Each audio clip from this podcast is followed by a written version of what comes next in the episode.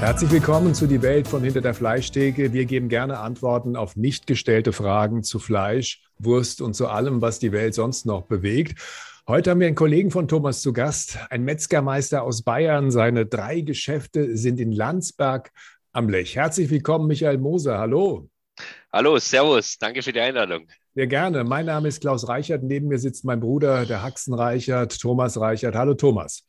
Grüß dich, Michael. Grüß dich, Klaus. Hallo, 100% Landsberg, 100% regional, 100% Handwerk habe ich auf deiner Website gelesen, Michael. Was das im Einzelnen bedeutet, Darüber wollen wir reden. Michael, in wie vielter Generation gibt es die Mosers in Landsberg? Die Mosers gibt es jetzt in dritter Generation. Also mein Großvater, erste Generation, hat die Metzgerei 1954 gegründet, von meinem Vater weitergeführt und ich selber bin als dritte Generation zusammen damals noch mit meinem Vater 2000 ins elterliche Unternehmen geschäftsführend eingestiegen. Also von dem her, gut 20 Jahre habe ich jetzt geschäftsführend auch schon vom Buckel. Da hat man viel mitgemacht und da kann man natürlich auch vieles berichten, was sich in der Zeit da geändert hat bei uns und generell in unserer Branche. Thomas, bei dir ist es ähnlich. Allerdings gibt es die Metzgerei Reichert, nicht Haxenreicher, gibt es schon ein paar Jahre länger. Naja, es ist 1935 gewesen, als unser Großvater hier quasi 1930 nach Höchst kommt und als Armutsflüchtling hier aufschlagend die Metzgerei dann gegründet hat mit 300 Reichsmark in der Tasche und äh, quasi eine Generation früher schon begonnen hat als die Mosers jetzt hier. Ja, aber der Michael ist ja auch viel, viel jünger als ich. Meinst du? ja, klar. Ja, freilich. Also ich bin jetzt, ich bin jetzt in der Geschäftsführung 1990 gelernt, habe ich noch in den 70ern, also Ende der 70er. Okay. Und meine Meisterprüfung habe ich gemacht 1981, also schon eine ganze Weile her. Wie viele Metzger gab es in Höchst, Thomas, als der Opa da anfing? Also in der Gemeinde Großhöchst, was es ja damals noch war, gab es damals 34 selbstständige Metzger. Wie viel gibt es heute noch? Einen. Ist das bei dir, Michael, in Landsberg? Weißt du, wie viele Metzger es damals in den 50ern gab und wie viel seid ihr heute noch? Also 50er, da habe ich keine belegbaren Zahlen. Das müsste ich, wenn dann, das müsste ich dann schätzen. Boah, Stadt selber als solches, denke ich jetzt mal 10 bis 15, also irgendwo so zwischendrin. Mhm. Jetzt Kernstadtgebiet sind wir noch zwei, mit Eingemeindung sind wir drei Kollegen und natürlich das übliche äh, an Filialisten, wobei zwei Filialisten. Nun lebst du in Bayern im Metzgerparadies. Es gibt kein Bundesland in Deutschland, wo es pro 100.000 Einwohner mehr Metzger gibt. In Bayern sind es 34. Pro 100.000 Einwohner in Hessen sind es so um die 24, 25, glaube ich, noch. Immer noch, immer noch, ja. Michael, auf dich bin ich gestoßen über das Schweinehotel der Züchterfamilie Gelb. Erzähl doch mal, was ist das Schweinehotel? Da muss ich ein bisschen ausholen und auch das sagen, was ich jetzt weiß von meinem Partner, von Josef Gelb, der natürlich das selber noch viel, viel besser wiedergeben kann. Also von dem ich mache jetzt kleine Abstriche. Also ganze Situation war ja diese. Josef Gelb ist ja schon länger am Markt existent, auch landwirtschaftliches Familienunternehmen seit Generationen eigentlich schon. Und der Josef Gelb, den habe ich kennengelernt, wo er gesagt hat, ich möchte hier für mich einen neuen Weg, was die Schweinehaltung betrifft, einschlagen. Also Josef Gelb war früher rein ein, ein Ferkelerzeuger, also rein Züchter und hat für sich dann irgendwo gesagt, diesen Weg mit immer weiter und größer, das will er nicht mehr mitgehen. Er hat mir damals gesagt, er hatte in seiner Spitze 400 Muttersauen und hat dann gesagt, es hätte noch mehr sein müssen, sage ich jetzt mal, um eine Rentabilität da, sage ich jetzt mal, auch für die Zukunft zu gewährleisten. Und dann hat er gesagt, nein, nein, den Weg, den will er nicht mehr mitgehen. Er will einen anderen Weg für sich gehen und hat dann gesagt, radikal, ich höre auf, Ferkel für den Markt zu erzeugen, sondern ich erzeuge die Ferkel rein für mich selber und steigt dann auch in die Mast ein. Also er hat damals einen neuen äh, Maststall gebaut, eben dieses Schweinehotel eben, das werden wir ja gleich noch vertiefen und hat dann gesagt, er möchte alles, was die Schweineerzeugung betrifft, für sich aus einer Hand haben. Also von der Erzeugung von der äh, Ferkelzüchtung hin bis hin zum Mast und dann zur Abgabe an regionale Metzger. Und da bin ich dann irgendwo mal aufgeschlagen. Es war damals die Situation, wir haben uns äh, kennengelernt, glaube ich, das war ein Symposium vom Bauernverband damals, wo es äh, um neue Haltungssysteme und Strohschweine und so weiter gegangen ist. Und da bin ich mit ihm ins Gespräch gekommen und habe gesagt, ich bin unglücklich mit dem, wie es bei mir gerade so läuft, weil ich eigentlich nicht das kriege an, an Tieren, wie ich eigentlich gerne hätte und wie ich es eigentlich für die Zukunft sehe. Und da hat er gesagt, das passt wunderbar, weil er hat damals zum damaligen Zeitpunkt auch seine kleine Absatzprobleme gehabt, weil er gesagt hat, okay, er bringt keine Ahnung 40 Prozent seiner Schweine unter, wie er sich vorstellt. Und den Rest, den muss er halt leider Gottes über normalen Weg über Schlachthof vermarkten. Und da bin ich bei ihm eingestiegen und zwar radikal eingestiegen, dass ich gesagt habe, ich mache nicht ein bisschen Strohschweine und habe dafür das Ordinäre äh, in der Masse, sondern ich habe gesagt, wenn machen wir einen radikalen Schnitt und ich stelle komplett um, ich stelle komplett auf deine Ware um und diesen Weg, der war am Anfang etwas holprig und steinig, was sage ich jetzt mal auch äh, die Preisakzeptanz von unseren Kunden betroffen hat, aber mit vielen Gesprächen und und und und so weiter haben wir es dann dort geschafft, sage ich jetzt mal, einen sehr, sehr guten und äh, erfolgreichen Weg für uns gemeinschaftlich einzuschlagen und letztendlich machen wir das jetzt dann auch schon das vierte Jahr. Also von der Züchtung der Schweine bis über die Mast der Schweine, bis über den Transport der Schweine, bis über die Schlachtung der Schweine, bis hin zur Vermarktung der Schweine, ist das im Grunde ein Prozess, der in einer beziehungsweise zwei Händen liegt. Korrekt, das sind zwei Hände. Das ist er als Landwirt und das bin ich als Metzger. Und sonst dieses Übliche dazwischen, dass es halt irgendwo, sage ich, eine Einkaufsgenossenschaft gibt und dass es da äh, Viehhandel gibt und dass es da einen Schlachthof gibt und dass es dann Zerlegebetrieb gibt und dann irgendwo Großhandel, der das dann letztendlich zum Metzger dann äh, ausliefert in, in, in Hälftenware oder so wie es eigentlich so die gängige Praxis ist in Teilstücken und so weiter. Das ist bei uns in dem Fall nicht existent. Also das ist alles eliminiert. Da gibt es einen Landwirt oder gibt es einen Metzger und damit ist gut. Es sind sogar noch viel mehr Schritte notwendig. Also ich habe das mal nachgelesen. Es fängt an mit der Besamung der Tiere. Das heißt, es gibt irgendeinen ähm, ja, Landwirt, der 50 Eber da stehen hat und äh, da die Samen erzeugt. Die werden dann per Post durch ganz Deutschland verschickt. Die Tiere, die Muttersauen werden besamt und dann werden die Ferkel geboren und dann werden die Ferkel verkauft zu einem ja, weiteren Zwischenschritt, zu einem Mester, der die Ferkel dann aufzieht und dann werden die Ferkel an einen Händler verkauft, der sie dann letztendlich an die Schlachthöfe. Also sind viele, viele Zwischenschritte Richtig, eigentlich üblich in der Branche und ihr habt gesagt, nee, ihr macht das nicht mehr sondern ihr wollt das alles aus einer oder aus zwei Händen haben. Thomas, wie sieht es denn bei dir aus? Wo kommen deine Schweine her? Also es ist nicht ganz so einfach wie jetzt bei Michael. Wir haben ähm, einen Kollegen hier in Mainz-Kastell, die Firma Remser, die zwei Linien fährt, einmal so eine regionale Linie und zum anderen halt eine nationale Linie. Denn wenn du als Großhändler tätig sein willst, wirst du mit regionalen Strukturen hier zumindest in Hessen kaum zurechtkommen. Ich meine, wir wissen alle miteinander, dass sich der Bestand an Schweinen in den letzten 30 Jahren etwa 10 Prozent dessen reduziert hat in Hessen, was wir mal hatten, also zu Zeiten, als es noch einen Frankfurter Schlachthof gab. Und vor dem Hintergrund sind wir natürlich nicht auf der Insel der Glückseligen, zumindest was diese Art der Vermarktung angeht oder diese Chance überhaupt zu haben, was diese Art der Vermarktung Marktung angeht, hier in Frankfurt im Rhein-Main-Gebiet. Michael, du hast ja was ganz Interessantes gemacht. Du hast ja nicht einfach nur gesagt, okay, aus Tierschutzgründen und all diesen guten Gründen, die man ja im Grunde anbringen kann, möchte ich die Schweine nur noch dort kaufen, sondern du hast gesagt, okay, es gibt verschiedene Gründe. Fleischqualität, es gibt natürlich den Tierschutzaspekt, aber das ist bei den Kunden gar nicht so einfach durchzusetzen gewesen. Auch das habe ich gerade zwischen den Zeilen mitgehört war es wichtig, den Leuten zu erklären, was du tust? Das heißt, die Leute auch teilweise mitzunehmen und denen die Stelle zu zeigen. Hast du das gemacht? das haben wir gemacht. Das haben wir nach der Anfangsproblematik gemacht. Also äh, ich hole mal, hol mal kurz ein bisschen aus. Also die Sache war für mich, Grundausgangslage früher war das, ich hatte ja kein schlechtes Fleisch. Also mein landwirtschaftlicher Partner damals, der hat sagen, nach bestem Wissen und Gewissen, sage ich jetzt mal, gutes und ordentliches Schweinefleisch produziert und mir dementsprechend Tiere geliefert.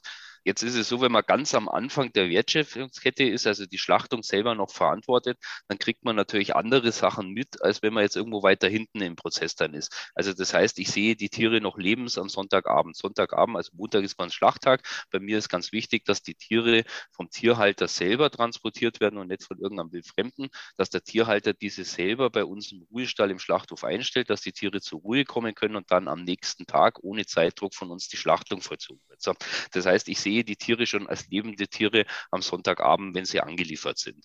Dann sehe ich natürlich die Tiere nach der Betäubung am Haken hängen. Und dann nimmt man natürlich das, was man irgendwo so weit weg irgendwo weiß, als, als nicht einer, der da dabei ist, dass es halt einfach auch Haltungsschäden gibt aufgrund der industriellen Schweinemast.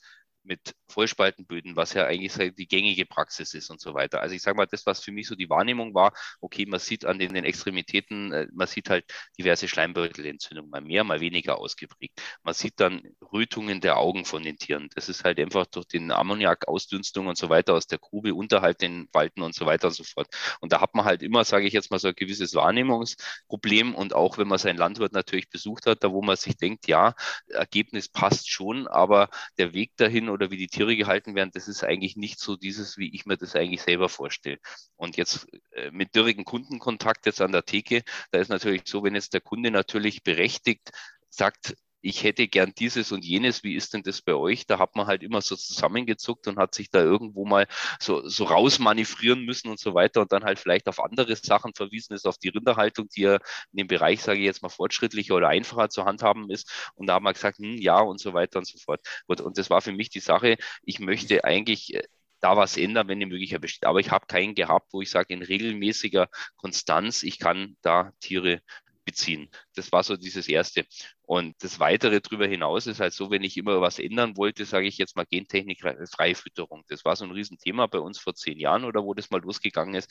Da trete ich an mein Mester ran damals und sage, du, ich würde das gerne machen, bitte lass uns gentechnikfrei machen, garantiert. Und dann kriege ich halt als Antwort immer, können wir gerne machen, aber mir zahlt man den Mehrpreis. Dann sage ich, ja, ich zahle dir den Mehrpreis selbstverständlich. Dann sagt er, ja, aber du nimmst 40 Prozent von meinen Schweinen ab. Was ist mit den restlichen 60 Prozent? Dann sage ich, ja, ist da nicht die Möglichkeit da, das? Und dann heißt, nein, nein, nein. Alle anderen marktbeteiligten Kunden, die weigern sich, dieses zu zahlen. Da müsstest du alles übernehmen. Dann sage ich, also sorry, ich kann nicht alles übernehmen, wo ich nicht alles davon habe. Und so haben sich halt viele, viele Sachen in den Sand verlaufen. Und da ist der Josef Gelb halt wirklich mit seinem Konzept bei mir wirklich offene Türen eingelaufen gelaufen, weil er genau alles das geboten hat oder nach wie vor bietet, was ich mir vorgestellt habe. Strohschweine. Was ist anders im Stall vom Josef im Vergleich zu anderen Mestern? Er hat keinen vollklimatisierten Stall, der, der in sich abgeschlossen ist und eine Klimaanlage läuft, sondern er hat einen Stall mit Innen- und Außenbereich und äh, Strohdusche, also Stroh wird automatisch da eingestreut. Das ist jetzt nicht so, dass er da die Ballen, sage ich jetzt mal, mit der Hand reintut. Aber auf jeden Fall, die Schweine kriegen konstant ihre Strohdusche. Also es ist immer Stroh in ausreichender Menge da. Und äh, die Schweine haben ja, sind ja reinliche Tiere, haben für sich selber organisiert, sage ich jetzt mal, innerhalb den Buchten halt wohl den Innenbereich, der gewärmt ist. Dann haben sie ihren Außenbereich, da wo jetzt auch bei Minustemperaturen die Schweine sich regelmäßig natürlich da im Freien aufhalten, was ja ganz, ganz wichtig ist für diese Robustheit, Tiergesundheit, präventiv und so weiter.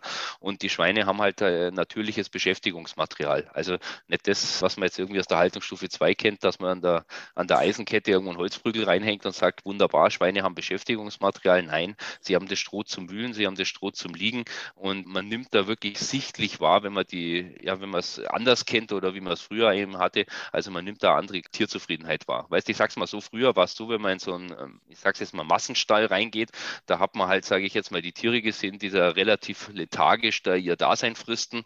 Und äh, das ist halt da bei diesem Haltungssystem halt ganz, ganz anders. Also das heißt, die Tiere sind wesentlich aufgeweckter, sind neugierig und so weiter. Das heißt, wenn man irgendwo in die Bucht mal reingeht, dann hat man gleich einen riesen Pulk um sich rum. Nach anfänglicher Skepsis und so weiter kommt da die Neugierde rum und so weiter und fangen an, an dir zu knappern und so weiter. Also man merkt halt einfach den Tieren, denen geht es halt auch gut. Und das, was der Josef halt noch sagt darüber hinaus, er hat halt durch diese, diese Außenklimabereiche, wo die Tiere auch im Winter draußen sind, hat er halt eine ganz andere Robustheit von den Tieren. Also er hat den Stall jetzt, glaube ich, seit sechs Jahren im Betrieb und er hat bis jetzt noch nie ein einziges Mal irgendwo Antibiotika präventiv oder zur Einzeltierbehandlung irgendwo verabreichen müssen. Du hast deine Kunden dann tatsächlich mitgenommen. Du hast äh, eine Busfahrt dahin organisiert, um den Leuten tatsächlich zu zeigen, hör zu, eins ist klar, wenn man Tiere so hält, er hat äh, die Tiere um die Hälfte, glaube ich, reduziert. Er hat nur noch halb so viele Tiere wie früher. Das bedeutet aber auch, um den Betrieb rentabel zu betreiben, dass er für das Kilo Fleisch im Grunde deutlich mehr nehmen muss, als das vorher der Fall war. Wie war das mit deinen Kunden? Waren die bereit, sich das mal anzugucken? War das Interesse so groß? Also bei uns war es anfänglich so, ich habe die Preise natürlich dementsprechend erhöhen müssen und da ist natürlich erst einmal eine Kaufzurückhaltung gekommen. Also das heißt, das, was ich mir gedacht habe, okay, wir machen jetzt einen Aufschlag, damit das alles jetzt hier bezahlt ist und so weiterlaufen kann, da war wirklich so, spürbar für mich, okay, der Umsatz stagnierte, also das heißt, sie haben gleichen Umsatz gehabt, aber weniger verkauft. Das heißt, diese Preiserhöhung, die verpuffte dann. Und dann haben wir uns überlegt, was machen wir jetzt da? Wir haben den Flyer natürlich alles erklärt und dann wirklich dieser, dieser Knackpunkt war die Busfahrten, was du angesprochen hast, dass wir gesagt haben, okay, Samstag, und das haben wir, glaube ich, zwei, dreimal im Jahr gemacht, wir, chartern einen Bus, wir fahren mit interessierten Kunden dahin und da hatten wir halt, keine Ahnung, 40, 50 Kunden dabei, die dann auch wirklich sehr, sehr kritisch auch die Fragen gestellt haben vor Ort beim Josef Game. Aber das waren halt unglaubliche Multiplikatoren, weil die, die es einmal gesehen haben, die glauben das dann und vor allem die haben das halt dementsprechend an Freunde, Bekannte und so weiter also weitergegeben. Und natürlich auch in den sozialen Medien. Also wir hatten, wir hatten in sozialen Netzwerken natürlich auch mal einen großen Shitstorm mit so einer Sache, dass wir überteuert werden und so weiter und so fort. Und das sind dann wirklich auch sehr dankbare Kunden von uns zur Seite gesprungen und haben dementsprechende Kommentare abgegeben und gesagt, sie haben das gesehen und deswegen und äh, einzig richtige Weg und deswegen absolut gerechtfertigt. Thomas, das, was der Michael macht äh, und auch das, was du machst, nämlich die Leute in die Wurstküche zu holen, mit den Leuten zu produzieren, sie ganz nah ranzuholen an das, was Metzger eigentlich macht, ist das etwas, was letztendlich das Metzgerhandwerk sichtbarer machen könnte, was vielleicht andere auch übernehmen sollten, als eine Art von Konzept, als jemand, der nicht nur sagt, okay, ich biete eine besondere Qualität, sondern bei mir ist auch die Tür offen und ihr könnt euch angucken, wo das Fleisch herkommt und wie die Wurst und das Fleisch zubereitet wird. Also zunächst einmal muss man an dieser Stelle natürlich sagen, dass es ja nichts Ungewöhnliches ist. Das war eigentlich normal. Gerade wenn du auf dem Land als, als Metzgerei tätig warst, die Leute kennen dich, die kennen deinen Betrieb, die kennen auch äh, den Warenausgang. Das heißt, wenn Schweine geliefert oder wenn Rinder angekommen sind, dann da geschlachtet wurden. Das war ja völlig normal. Das ist ein bisschen weggekommen, glaube ich, in den letzten 30 Jahren dadurch, dass wir, was die Schlachtung und was die Tierhaltung angeht, sehr konzentrierte Formen gefunden haben. So wie es der Michael ja auch gerade beschrieben hat, immer größer, immer mehr, immer weiter, immer industrieller. Das hat allerdings jetzt auch nicht überrascht, weil die Diskussion in den 80er Jahren ja eine ganz andere war. Da ging es ja darum, möglichst preiswert zu erzeugen auf der einen Seite und zum anderen halt einfach auch, dass wenn wir über Tierschutz gesprochen haben, war es immer eine Transportfrage. Das war die Diskussion, die wir damals geführt haben. Da kam man dahin, dass äh, die Idee war, die Schlachtstätten dahin zu machen, wo die Erzeugerbetriebe waren und plötzlich waren sie aus dem Sichtfeld der Menschen weg. Und wenn du dann nur noch industriell ähm, geschlachtet und am Ende des Tages dann industriell vermarktete Produkte bekommst, dann verliert sich natürlich so ein bisschen der Bezug auch dazu, was das jetzt ist. Also, dass es jetzt ein, ein Tier ist, und dass es da geht, so wie es der Michael gerade beschrieben hat, mit Bedürfnissen und mit Dingen, denen man auch Rechnung tragen sollte, wenn man das mit dem Tierschutz auf der anderen Seite ernst nehmen möchte.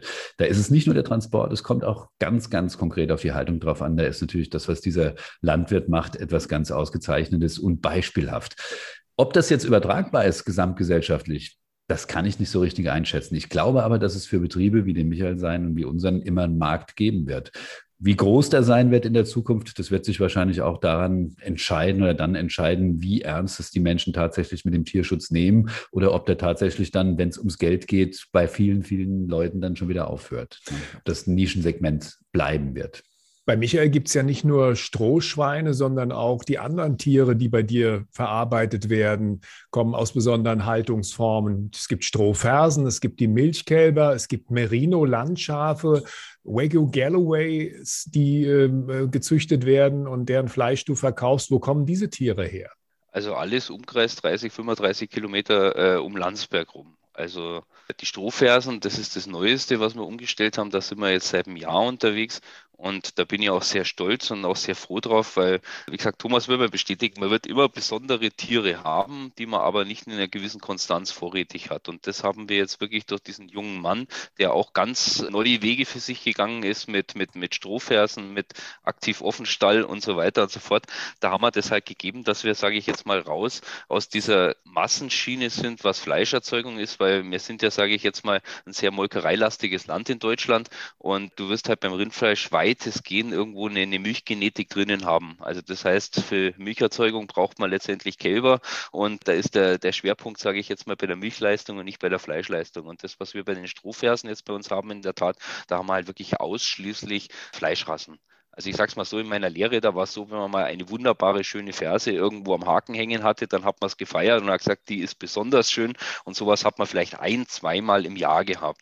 Und das habe ich jetzt halt in regelmäßiger Konstanz äh, jede Woche und ohne Ausnahme. Thomas, du verkaufst auch das Fleisch von besonderen Rindern bei dir in der Metzgerei. Das sind ja. Chevrolet-Rinder und das sind im Grunde auch, ist eine Rinderrasse, eine Fleischrasse, sagt man. Ne? Mhm meine Affinität zu dieser Art von Fleischerzeugung, das heißt, dass wir reine Fleischrassen im Laden haben, die kommt halt dadurch, dass, äh, wie du dich sicherlich erinnerst, unser Kollege Elsenheimer das irgendwann in den 70er Jahren mal begonnen hat, auch mit dem Hofgut Rehbachtal im Westerwald oben eine Heimat für diese Art von Rindern gefunden hat, die ja bis dahin so gar nicht in unserem Land waren. Das war, so wie es der Michael gerade beschrieben hat, mehr Nutzungsrassen, die du halt irgendwie dann auch noch zu Fleisch verarbeitet hast.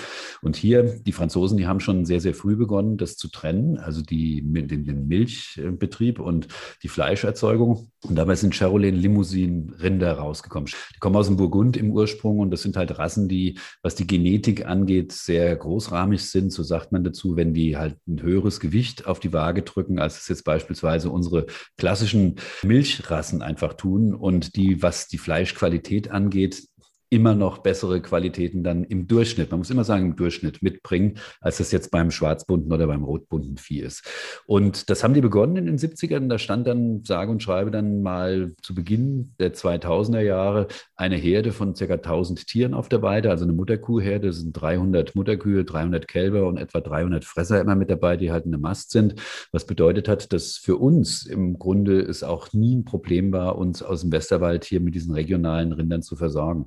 Das heißt, er kann schlachten 300 im Jahr, kannst du teilen durch 50 äh, Wochen, heißt sechs Rinder. Und dann hat er für seine Kollegen auf jeden Fall immer das, was sie gesucht haben. Und das ist im Grunde die Quelle, aus der wir seit 30 Jahren schöpfen und die halt auch seit 30 Jahren als Argumentationsgrundlage für unseren Rindfleischverkauf und Markt halt dient. Nun gibt es natürlich ein Problem, und zwar, die Tiere müssen geschlachtet werden. Und äh, über die Situation hier in Hessen reden wir gleich. Der Michael hat dieses Problem relativ einfach gelöst. Du hast einen eigenen Schlachthof. Ich habe einen eigenen Schlachthof und da bin ich auch sehr froh drüber den Schlachthof jetzt bei uns, also Thomas, ich bin gespannt, was du da sagst. Also den Schlachthof bei uns in Landsberg, den gab es ja immer schon bis ins Mittelalter hinein. Der war früher mitten in der Stadt angesiedelt. Also das muss ich mhm. jetzt von den Annalen ablesen, sozusagen, die ich für mich mal aufbereitet habe. Der alte Schlachthof in der Stadt selber als solches, den gab es bis 78. Und bereits 68 ging es eigentlich los, dass die Landsberger Metzger Revolte gemacht haben und gesagt, hier muss sich was ändern, hier muss er tüchtig werden, hier muss modernisiert organisiert werden und so weiter und so fort.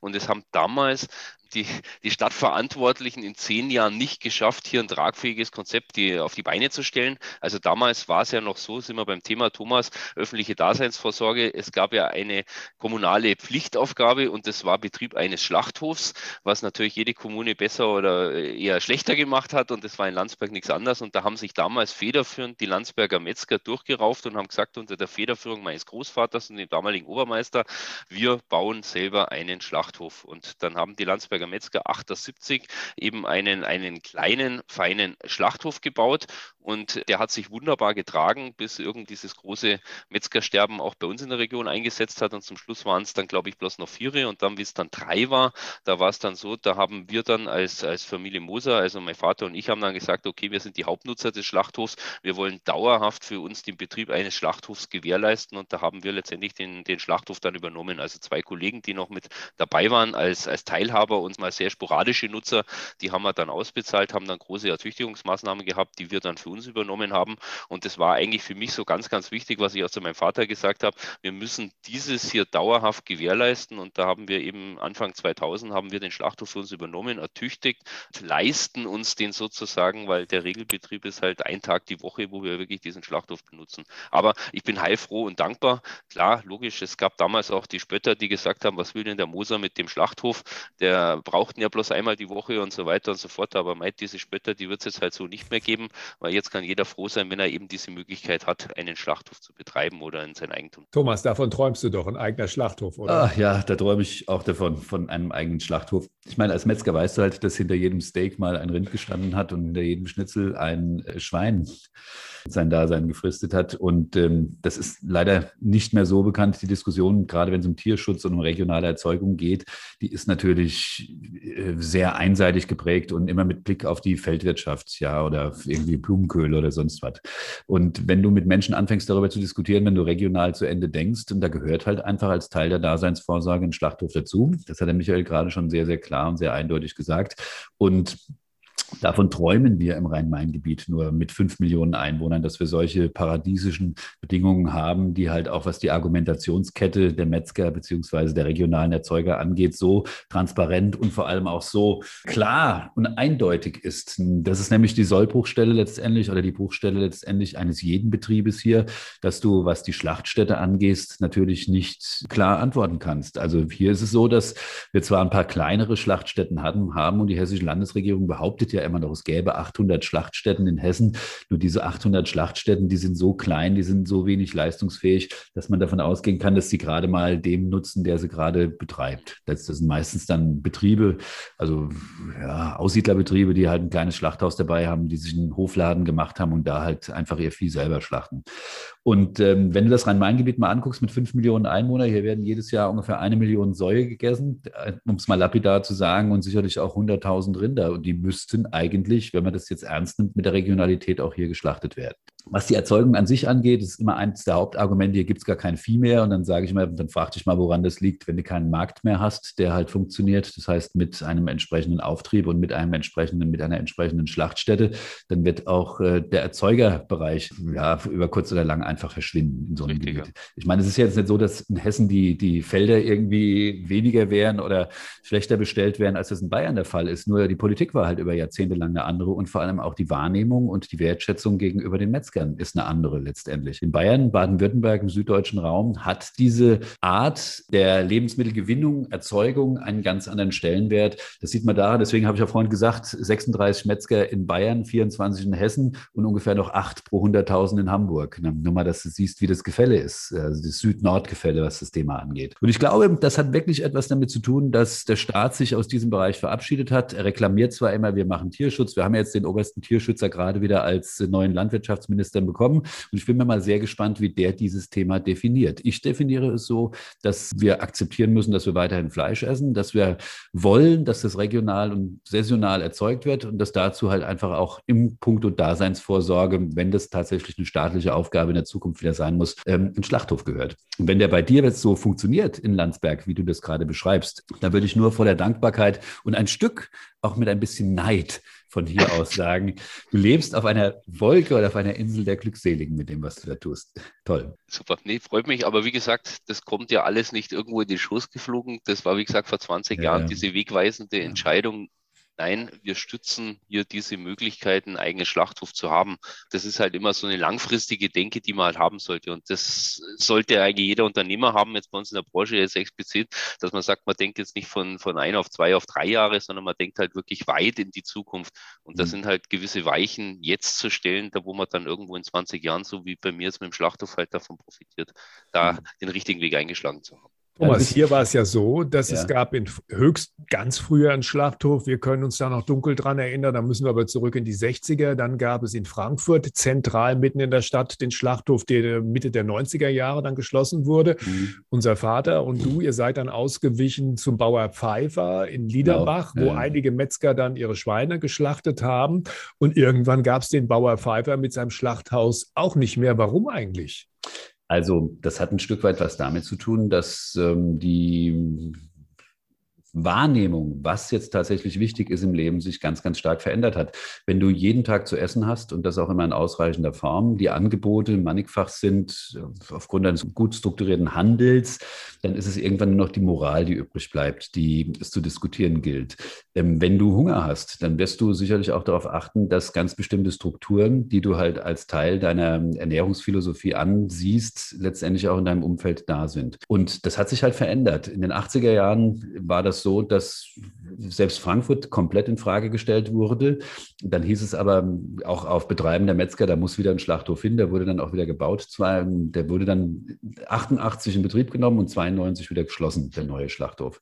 Man hat damals gesagt, dieses Filetstück, wo der stand, das Deutsch-Herrn-Ufer in Frankfurt, das kann man besser verwenden und wertvoller vermarkten, als das mit dem Schlachthof halt einfach der Fall ist und hat halt einfach gesagt, wozu eigentlich noch ein Schlachthof? Für die Zukunft wird es so aussehen, da wird es ein paar konzentrierte Gebiete geben, wo noch geschlachtet wird, wo halt die Erzeuger dann halt einfach auch rund um die Schlachtstätten sich dann etablieren werden. Und das braucht man hier nicht mehr in so einem Ballungsraum. Habe ich damals schon für einen Riesenfehler gehalten, halte ich heute immer noch für einen Riesenfehler. Wir haben 92 dann Folgendes gemacht. Wir haben den Bauer Pfeiffer kennengelernt, der hier in Liederbach oben ein kleines Schlachthaus hatte und der bereit war zu investieren, der was Ähnliches gemacht hat wie du. Und der hat dann irgendwann so ein Schlachthaus gehabt, wo er die Woche 200, 300 Schweine schlachten konnte und äh, 20 Großvieheinheiten ungefähr. Die Umweltauflagen sind, und das, da sage ich dir auch nichts Neues, mit ja. den Jahrzehnten immer weiter gewachsen, wenngleich man natürlich hier sagen muss, wir reden ja hier nicht über Umweltbelastungen, die im chemischen Bereich äh, ein Risiko bedeuten, sondern eigentlich nur über spaltbare Liposomen, also über Fette, die da in den Kanal gehen oder über organische Stoffe. Das ist ja nicht so, dass ein Schlachthof irgendwie ein Emissionsbereich wäre, der jetzt ähnlich wie ein Chemiebetrieb funktioniert. Ja, das sind ganz natürliche Dinge, die auch eigentlich leistbar sind von einer Kläranlage. Und im Pfeifer haben sie irgendwann verboten, sein Abwasser in die Kläranlage zu schieben und dann muss das alles auffangen. Dann war das irgendwann so teuer, alles, was da passiert ist, dass das einfach nicht mehr darstellbar war. Und wo ist da die Grenze? Auch was die, Fleischbeschau angeht, was ja auch immer mal so ein beliebtes Thema in unserem Verband ist. Warum zahlt beispielsweise Tönnies für die Fleischbeschau nicht mal einen Euro und du musst, was musst du zahlen im Moment bei dir? beim Schwein sind wir 14,50 Euro jetzt. Ja.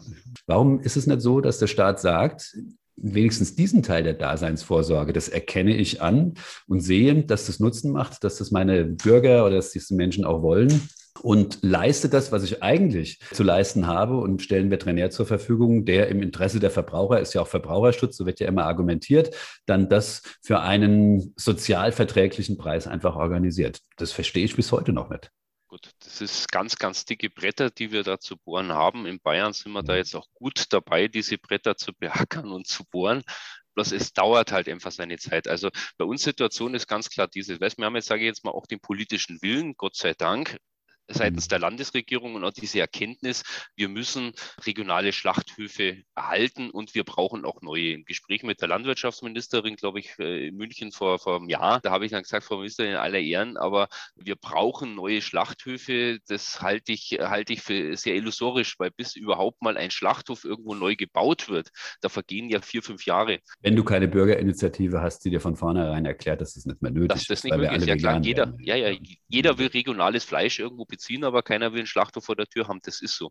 Und jetzt bei uns, bei den kleineren oder bei mittleren Schlachtstätten, da ist ja wirklich so diese Wirtschaftlichkeit, die stellt sich zunehmend, diese Frage der Wirtschaftlichkeit. Und da sind wir jetzt gerade beim Bereich der Gebühren. Also wenn ich jetzt bei mir mal schaue, Kostenbelastung, mich kostet die Schlachtung eines Schweines, keine Ahnung, 35 Euro oder 30 Euro, da macht er die Hälfte, macht er schon die Fleischbeschau aus. Also das mhm. ist wirklich, das ist ja absurd. Und wie gesagt, ich habe der Frau Ministerin da gesagt und da hat sie Gott sei Dank auch die Ohren gespitzt, da habe ich gesagt, wenn das so weitergeht, dann werden Schlachtstätten verschwinden aufgrund der Wirtschaftlichkeit, weil die Kosten davon laufen. Und da ist halt die Beschau, das ist halt das Maßgebliche. Weißt du, und Thomas, Problem ist ja diese Konzentration, du hast angesprochen, überall dort, wo es Großschlachtstätten gibt. Da fungieren die ja mehr oder minder so als Ankerfunktion, Auflastung von Fixkosten, die ja mhm. seitens äh, der Kommunalverwaltung und so weiter ja da sind.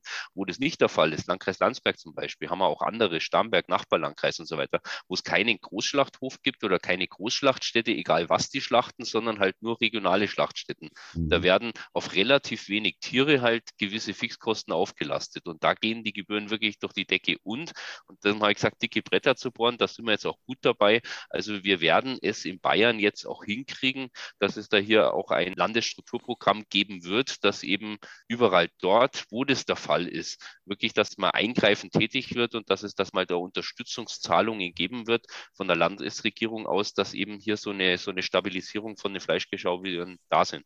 Weil wie gesagt, einhellig das, was wir alles haben, das haben wir uns arrangiert und damit können wir leben, aber dass die Kosten immer weiter steigen, da wird halt die Luft irgendwann mal dünn, dieses zu halten, die regionale Schlachtung. Thomas, das Argument, was der Michael jetzt gerade gebracht hat, dass diese Kosten natürlich auf die Allgemeinheit irgendwie umzulegen sind. Das heißt, dass es von der Politik, also von der Landesregierung, da eine Entscheidung geben muss, ob man das nicht äh, übernimmt. Das zieht ja oder das geht ja in die Richtung, ähm, die du auch immer forderst, dass Schlachtbetriebe im Grunde eine Form der Daseinsvorsorge sein müssen, die über die Allgemeinheit, das heißt über Steuergelder irgendwie finanziert werden müssen. Zumindest zum Teil. Ja, ja, na klar, also das, da bin ich ganz, ganz fest davon überzeugt. Wenn wir von einem Thema der Daseinsvorsorge sprechen, dann ist es Essen. Wir müssen alle dreimal am Tag essen. Und in unserem Kulturraum ist es nach wie vor so, dass 93 Prozent oder mehr als 90 Prozent der Menschen Fleisch als Teil der Ernährung nicht nur akzeptieren, sondern sehr, sehr schätzen. So, und wenn das mal kein politischer Auftrag ist, also dann weiß ich nicht, was eigentlich noch ein politischer Auftrag sein soll. Ich meine, wir bauen Berghänge voll mit dem Argument Daseinsvorsorge, Klima und so weiter und so fort, mit irgendwelchen Windrädchen, wo der Nutzen, ja, der gesamtgesellschaftliche Nutzen überhaupt nicht erkennt erkennbar ist. Denn alles das, was da gemacht wird gerade, das könnte man mit wahrscheinlich sehr, sehr viel umweltfreundlichen Atomkraftwerken zum Beispiel sehr, sehr zentral und sehr, sehr einfach ohne diesen Landraubbau, der da betrieben wird, halt einfach darstellen. Und auf der anderen Seite, dreimal am Tag müssen wir essen. Da kommen wir nicht dran vorbei. Ja, das müssen wir. Und da duckt sich die Politik weg. Also da staune ich schon. Aber ich erinnere mich, Thomas, das ist nicht äh, das einzige Problem. Michael, wie sieht es eigentlich bei dir aus mit der Akzeptanz der Leute, die in unmittelbarer Nachbarschaft des Schlachthofs wohnen? Der war schon immer da und stellt sich von dem her nicht in Frage. Also der ist relativ zentral zwischen Landsberg und der Nachbargemeinde angesiedelt. Das Gute bei mir ist bloß, dass ich quasi zur nächstliegenden Wohnbebauung, die gar nicht so weit weg ist, halt hier einmal die Autobahn habe, die quasi quer durchgeht. Also ich bin hinterhalb der Autobahn, die Wohnbebauung ist auf der anderen Seite und in direkter Nachbarschaft habe ich auch die städtische Kläranlage. Also das heißt, das ist eigentlich so ein Ding, was eigentlich irgendwo schon gut zusammenpasst. Das war beim Bauer Pfeiffer damals auch ein Problem, ne? dass sozusagen die Nachbarschaft immer näher an seinen Hof rangerückt ist damals. Das heißt, es war Land, was bebaut worden ist und irgendwann haben die Leute relativ nah dann an dem Schlachthof gewohnt und dann wollten sie den auf einmal nicht mehr in der Nachbarschaft haben. Das ist vollkommen richtig. Der war akzeptiert, solange der als Aussiedlerhof draußen in der Heide stand. Und äh, nachdem die Wohnbebauung dann immer dichter dran gerückt ist und sagen wir mal so, auch die Anlieferung ist ja eine Art von Emission letztendlich der Tiere für die Leute dann irgendwie nicht mehr akzeptabel war, dann hat die Gemeinde irgendwann an der Auflagenschraube so lange gedreht und hat gesagt, du musst jetzt eine andere Auffahrt musste machen, du darfst nicht mehr durch diese Straße fahren, da musst du da hinten einen Weg bauen, das musst du alles bezahlen und irgendwann hat er natürlich gesagt, also Freunde, das geht so auch nicht mehr. Gell. Wir waren hier, das ist schon immer ein landwirtschaftlicher Betrieb gewesen, das, was wir hier machen, ist quasi auch vom Argument her ein Teil der Daseinsvorsorge. Und jetzt geht es so, jetzt kommen hier quasi Menschen, die zwar siedeln, was auch Daseinsvorsorge bedeutet ist, aber nicht akzeptieren, dass halt ganz bestimmte Umstände dazugehören und sagen uns jetzt, das geht nicht mehr.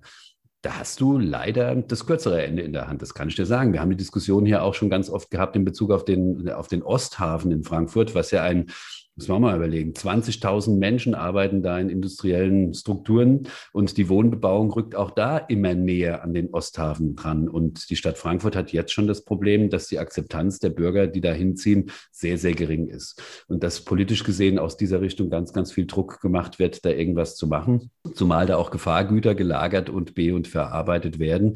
Und natürlich jeder sagt, oh Gott, oh Gott, wo bin ich da hingezogen? Ja, das ist nochmal eine ganz andere Hausnummer als beim Schlachthof letztendlich. Jetzt wurde tatsächlich von der realen realen Gefahr auch ausgehen kannst, aber wo Strukturen, die gewachsen sind über hunderte von Jahren, einfach dann diesen Dingen geopfert werden letztendlich. Also es gibt da merkwürdige Widersprüche. Immer wenn ich mit Metzgern rede, fällt mir das auf. 93 Prozent der Menschen essen Fleisch in Deutschland. Das heißt, wollen irgendwo Fleisch essen. Es soll möglichst günstig sein. Das ist auch immer wieder ein Argument, was auf den Tisch kommt. Keiner will wissen, wo es herkommt, habe ich irgendwie das Gefühl, wenn es um Fleisch und Wurst geht. Und keiner will einen Schlachthof in seiner Nachbarschaft haben. Und trotzdem äh, interessieren sich natürlich alle für Tierwohl und schreien Auer, wenn sie die schrecklichen Bilder sehen, die halt manchmal verbreitet werden aus irgendwelchen Schlacht- oder Zuchtfabriken. Wie kommen wir zu einer besseren Lösung, was diese ganzen Probleme angeht? Sollen wir die ganzen Großschlachtereien schließen? Im Moment kommt mhm. 80 äh, Prozent des Fleisches, glaube ich, aus acht großen Schlachthöfen in Deutschland. Das heißt, es ist eine Illusion zu glauben, dass sich an der Stelle was ändert, wenn man Verbote ausspricht. Das ist überhaupt nicht möglich, was den meisten Leuten auch nicht bewusst ist. Wie kommen wir zu einer größeren Harmonie in in diesem Bereich, wenn es um das Aufwachsen der Schweine und, und Rinder geht, wenn es um das Schlachten der Rinder geht.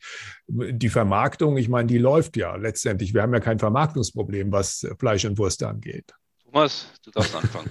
okay. Ich, ich denke, solange alle satt sind und wir sonst keine Probleme haben, wird das eines der wesentlichen Themen sein, die die politische Diskussion bestimmt.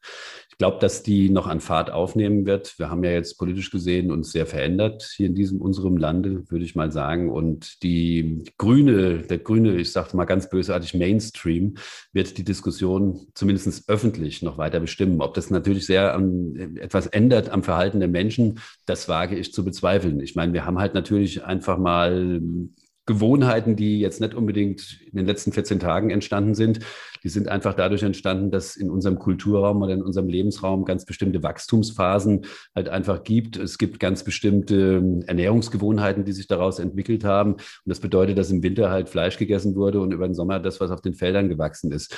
Das kriegst du aus den Leuten auch nicht so leicht raus. Du kannst es über, über religiöse Überhöhung anderer Meinung vielleicht hinbekommen, über ähm, eine, ein starkes Forcieren der Diskussion. Du kannst es auch über ähm, diese Klimadebatte sicherlich hinbekommen, dass du den Leuten einfach Angst machst, dass ganz bestimmte Verhaltensmuster zumindest ein Stück weit aufgebrochen werden. Aber du wirst diese Verhaltensmuster nicht in einer, nicht in zwei und nicht in drei Generationen verändern. Das wird nicht möglich sein. Auch wenn die politische Debatte da was ganz anderes suggerieren möchte. Ich glaube, wir tun gut daran, das zu akzeptieren, denn jede Art von Lebensform hinterlässt Spuren, auch wenn sie noch so klein ist. Jeder Afrikaner, der durch den Busch zieht, wird an irgendeinem Punkt erkennbar dort gewesen sein. Ja, genauso ist es mit uns letztendlich. Wenn wir hier leben wollen und wenn wir unsere Lebensweise hier erhalten wollen, auch in der Zukunft, sollten wir uns, glaube ich, mit diesen Themen versöhnen.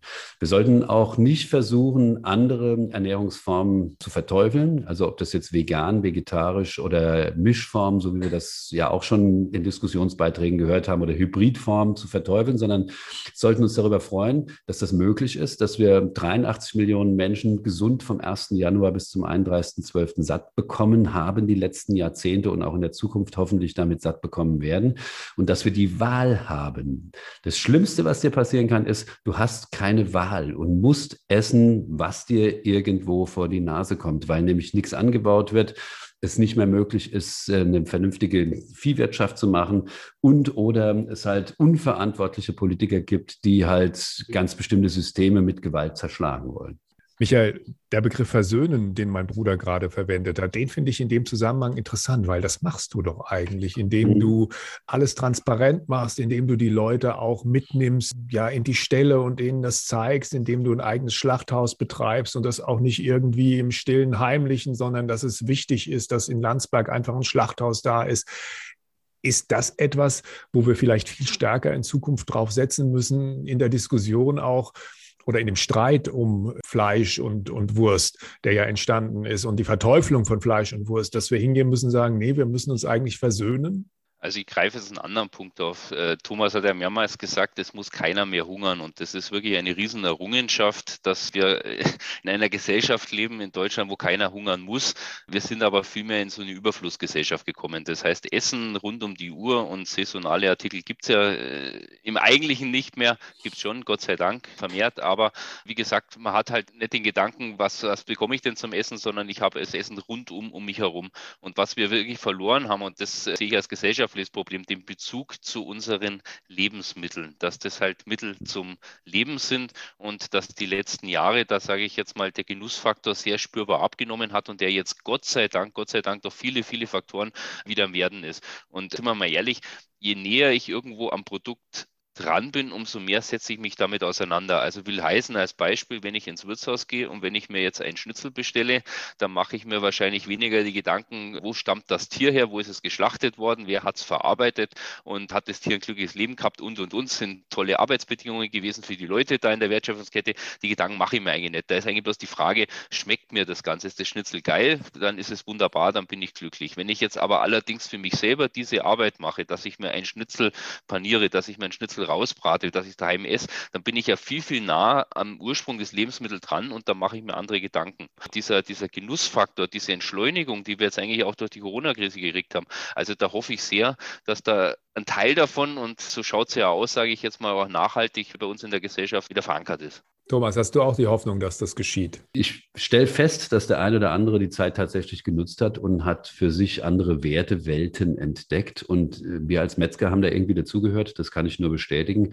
Und äh, was Genuss und Lebensfreude angeht, hat man andere ähm, Definitionen entwickelt, als es vielleicht bisher in der oberflächlichen Weise, in der wir mit Zeit und mit halt einfach dem, was wir halt an, an Angebot, auch an Zerstreuungsangebot hatten, halt umgegangen sind. Ne? Ob sich das dauerhaft manifestiert, manifestiert, das kann ich noch nicht sagen. Das wird sich zeigen, wenn wir einfach hier durch sind. Und inwieweit auch die Wahrnehmung jetzt auf uns sich da stark verändert hat, auch die Bereitschaft dafür Geld auszugeben. Das ist ja am Ende des Tages immer das, worauf es ankommt.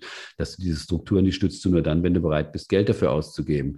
Ob diese, dieser Gedanke, ähm, dass man wieder hingeht, nachfragt, fühlt, erlebt, also mit allen Sinnen erlebt, auch wenn es um Ernährung geht. Ich bin da eher im Zweifel, ob sich das in der Breite so halten wird. Weil ich glaube, am Ende werden wir getrieben sein von dem, die Frage, haben wir genug Geld, um uns das alles leisten zu können? Und wir erleben im Moment natürlich gerade eine Verschiebung, was das angeht. Also die Energiekosten schießen ins Unermessliche hoch. Dafür hat der Verbraucher also wenn man den jetzt mal so nennen darf, oder der Bürger noch gar kein Gefühl entwickelt. Also es wird sich entwickeln nächstes Jahr, spätestens im Januar, Februar, wenn die Rechnungen kommen für das, was dieses Jahr war und die ersten Nachzahlungen passieren. Und wir erkennen, dass das, was wir uns jetzt auf die Fahne geschrieben haben, nämlich dass wir das Weltklima retten wollen hier in Deutschland, einen hohen Preis zahlen werden. Und ob dieser Preis nicht zu hoch ist, dass am Ende dann wieder die Ernährung zweiter Sieger bleibt, die ja eigentlich ganz, ganz bedeutsam ist, auch die gesunde Ernährung oder das, was wir als Wertewelten da für uns definiert haben, da bin ich ein bisschen am Zweifeln. Darf es ein bisschen mehr sein? In dieser Rubrik stellen unsere Gäste uns eine Frage, Michael. Hast du okay. spontan eine Frage, die wir beantworten können? Spontan nein. Also, kein Problem. Nein, keine Fragen. Ja, dann, das ist immer ein gutes Zeichen, weil dann haben wir alle Fragen schon im Verlauf des Gesprächs mhm. beantwortet. Und dann wursteln wir wie immer am Ende der Sendung noch Songs auf die die Welt von hinter der Fleischtheke Playlist. Thomas, was hast du heute ausgesucht? Also ich habe ausgesucht für uns einen ganz, ganz alten Titel von Journey, Wheel in the Sky Keeps on Turning. Das beschreibt so die Situation, das Rad des Himmels dreht sich immer weiter. Von mir kommt ganz einfach diesmal ein Song drauf aus den 50er, 60er Jahren, habe ich das ausgesucht, und zwar Frank Sinatra, That's Life. Das kann man auch zu allem sagen. Ne? So ist das Leben. That's Life. Michael, hast du auch einen Song, den wir auf unsere Playlist stellen können? Dann, dann packe ich da auch mal einen alten Song rein, und zwar Music von John Miles. Wir wünschen allen viel Schwein. Michael Mose aus Landsberg, viele Grüße nach Bayern und vielen Dank. Danke vielen euch. Dank. Alles Tag. Gute und bis bald. Bis bald. Ja. Servus.